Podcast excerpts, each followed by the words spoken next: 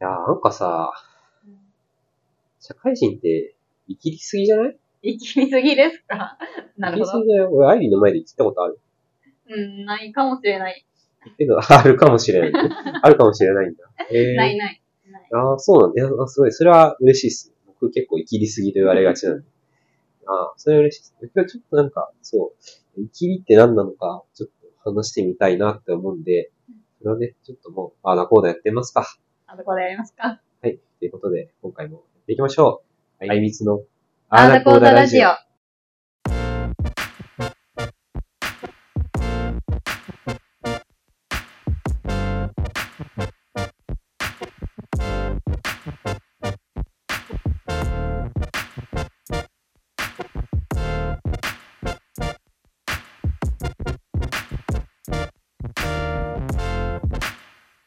はい。ということでね、やっと板についてきました。あいみつのあだこラジオ。ですね。これはジングルでやらがついたんじゃないですか？ジングルでまだ決まってないんだけど、決まってないけど、なんか、なんか流れてましたね。だけど、あーだこーだ、あーだこーだ言ってたらいつの間にかあーだこーだ感のあれラジジングルが始まって、まあなんかいけた説ある。うん。ということで、はい、前工場も来ましたと、エンジニア商社マン、みつきと、緑大好き、アイリの。あーだこーだラジオが、はい、第3回も始まりましたが、えー、またね、ぼちぼちやっていきたいと思います。はい。ということで、もう今日はね、切りすぎじゃないっていうのはちょっとね、最近思ったんですよ。もう働いてて、オフィスで働いてて、なんかみんなパソコンに向かってるだけじゃないですか。言ったら。うん言ったらみんなパソコンに向かってるだけなのに、なんかまあ僕らの職種、外出ると、コリドー街とかに行くと、こう生きりすぎと言われがちに、もうコリドー街って死後かもしれないけど、うんなんか、俺たちすごいことやってるんだぜ、みたいなこと言ってるって噂を聞くんですよ。うんそれってどうなんだろう。なんか生きりすぎじゃないと思うんですよね。はい、リって生きられたことある。生きられたことがあるかで言うと、まあ、就活というものは、基本的に社会人が生きって生きって自分が気持ちよくなるための場所だったりしますからね。で就活でどんなこと生きられたことある？僕もまあ、結構生きり歴何個かあるけど、生きり歴。こいつ生きってたなっていうのは、まあ会社名は明かさずに。まあ、典型的に生きってるは、こうなんか社会人1、2年目の人たちが、すごいドヤ顔で自分の就活はどうだったとか、ああ今は、こう、新聞一面に載るようなことやってますとかを、こう、ドヤドヤ言ってくるは、まあ、典型的ですよね。新聞一面はね、もう生きりのあれだよね。もう経新聞一面っていう、こう、生きり、生きり会の、生きりグランプリ、金賞。生きりグランプリ金賞日経一面だね。2番なんだろうね。2番は、まあやっぱ徹夜大変アピール。徹夜、ああ、やべえ。残業時間アピール。残業時間アピール。残業時間100時間超えアピール、やべえ。からの、でもやりがいがあるから頑張れるのセットで、あやべえ。やべえ、フルコンボだと思う。うん。それフルコンボっすね。僕の中でやっぱり聞いてたのは、どことは言わないが、3年目ぐらいの若手が、俺がいないと部署回んねえからとかなんか すごい自信。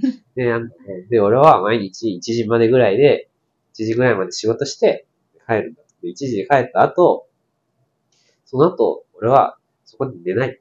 そこでゲームをやるんだとかって言って、お香ばしいなって思いながら、あれ良かったわ。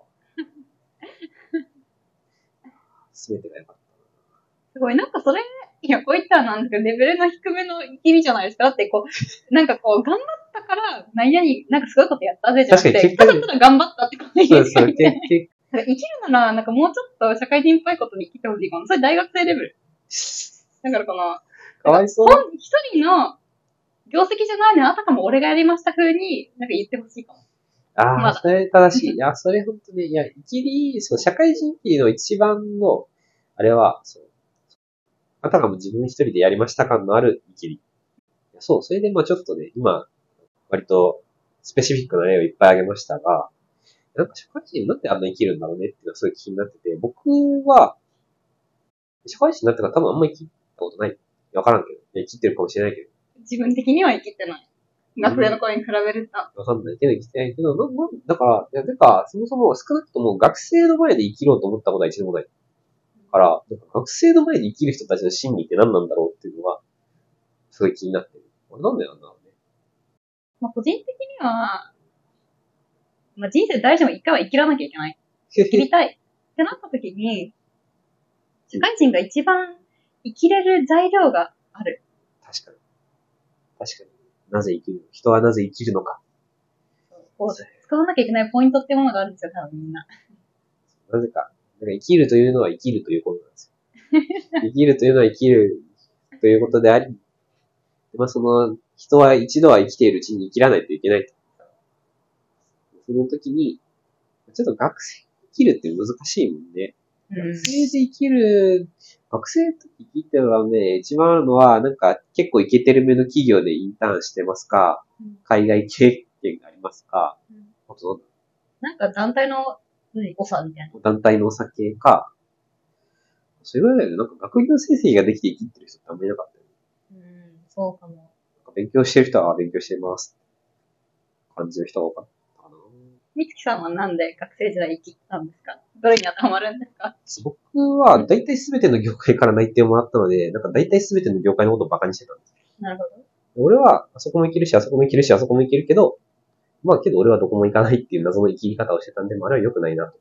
そういう生きり方だったんですね。あれ良くないな。なんかそう、それをすごい、そう、良くないな。てか、まあただ単に僕としては生きてるんじゃなくて、あの業界はあそこ、ああいうとこは嫌いだよ。あの業界はあのああいうとこは嫌いだっていうのを言いまくってたら、それは生きてるって言って、まあ生きてるっちゃ生きてるから。確かに。まあなんか、それが何なのかって言われたら生きてるけど、なんか社会人の生きり方が結構違うかも。そうですね。そう、だって、だってテニサーのこう、一平として、まあ、超楽しい大学生活を送りましたと。で、突然こう、ジャパニーズトラディショナルビッグカンパニー行って、大きな資源を動かしましたって言ったらなんか確かにそれは人に言いたくなるんですかね。なんだろうね。じゃあさ、そのテニサーでさ、その大会で優勝したの、優勝しましたっていうのは、あれは生きりじゃないけど、生きりって何なんだろう生きりじゃないかも、それ。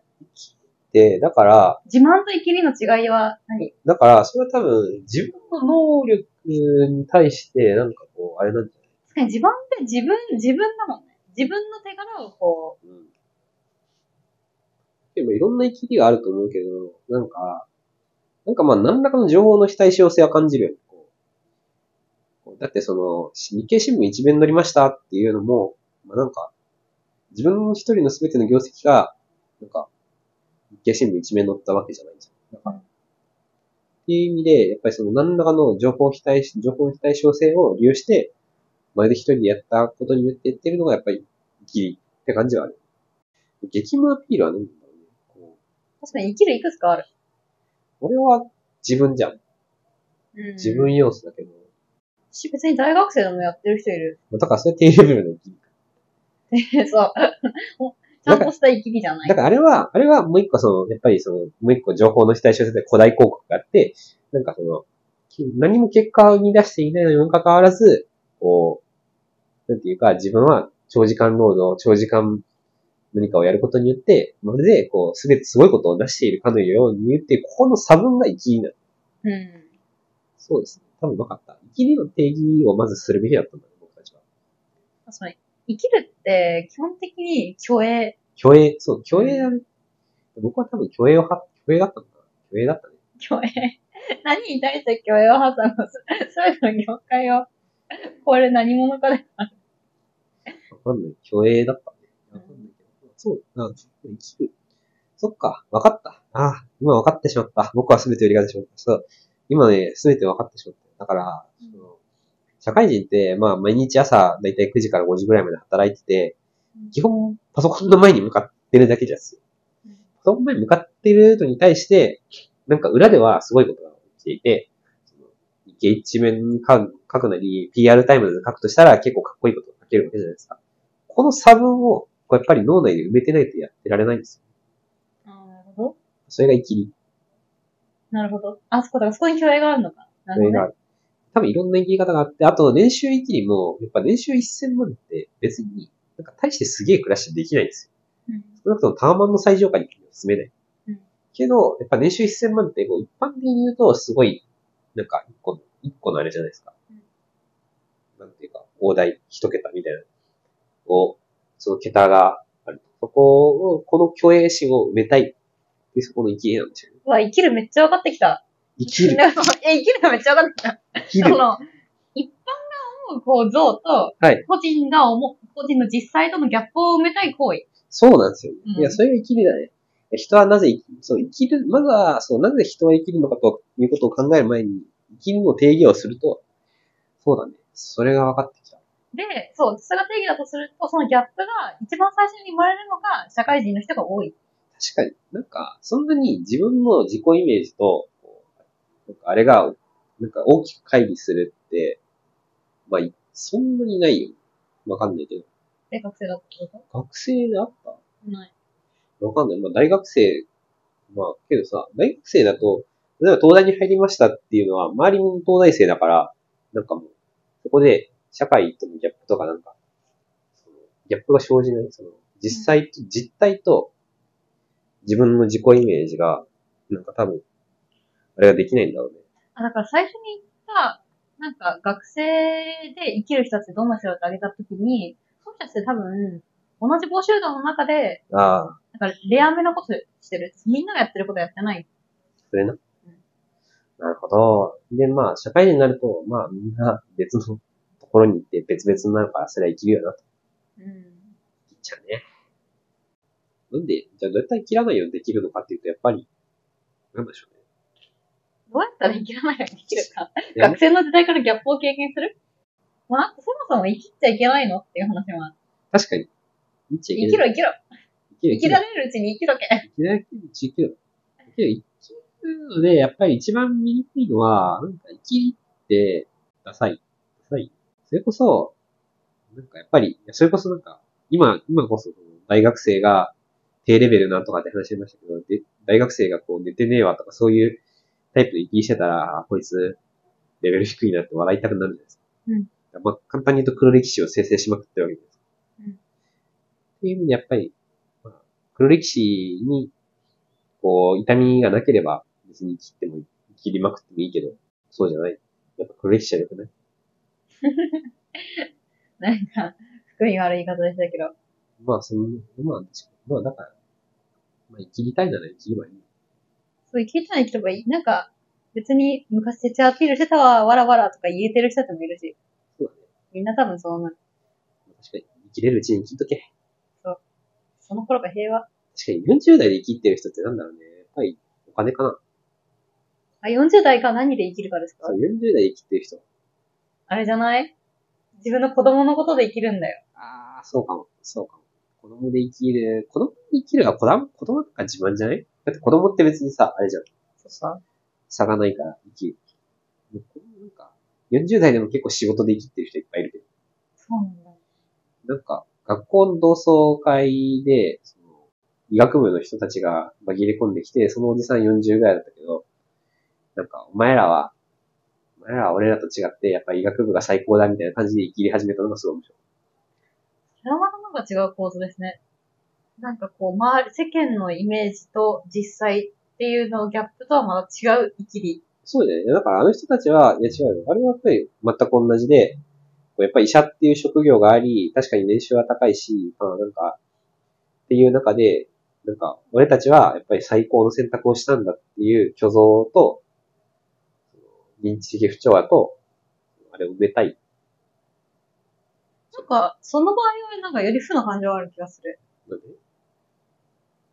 どういうこと？俺たちの選択は正しかったんだっていうのを言いたい。そうだね。それはやっぱり、え、それは結構どこでも、どの生きりでもやっぱ発生する話だよね。そうなの？で、就職活動でもやっぱり、俺の、俺のやつが正しかったんだっていうのが、確かに。確かに。ああ、よかったね。まあ、なんかいろんなことで人を愛切ってしまう。じゃあ、なんで、生きらなく、生きらなくするには、どうしたらいいですか？なんだろうね。でも切ろ切ろ黒歴史を私は作りたくありません。確かに。それ難しい。黒歴史それはまあ、その一個上の段階として黒歴史を作らずに生きる方法ってマジでむずいよ。うん、確かに。それ無理じゃない？無理か思い出したくない思い出はね、結構ありますよ。私も。アイリの、アイリの黒歴史シリーズい。や、言わないですけど。アイリの黒歴史シリーズはそれでまた一本取れる。やだ。これ、いや、黒歴史は言わないから黒歴史なんですよ。ダメダメ。そう、うんそうなのかな、うん。や、わかんないけど、そうっすね。いや、歴史シリーズは一個気になってきたので、 to do リストの続きをおきましょう。はい。という感じで、まあ、今日、まあ、収穫としてやっぱりイキるっていうのが何なのかは結構良かったですね。で、まあ、なぜイキるかもよくわかった。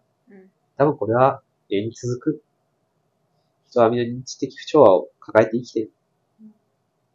ので生きらざるを得ない。そうですね。ということで、また一つ、人の汚い部分を見てしまった。ああ。誰に需要があるんだよ。確かに、これ聞いて、あーって思う人誰なんだろう。自分は生きってないと思ってる人たちだ。まあけど、いやなんか、あれじゃない？なんかやっぱり、生きる人って、生きってる人って、やっぱどこか心の中にいると空虚さを感じてるわけじゃん。うん。だからそれを、なんかこう、こういうことだよねって整理して渡してあげることによって、ちょっと心が楽になった説。僕もまあちょっと心が楽になった。まあ最後ちょっと上から目線でしたけれども。すいません。自分も十分生きまくってる人間なんで、すいません。はい。感じで、まあ、今日は上から目線。という感じで、3回目、なぜ生きるのか。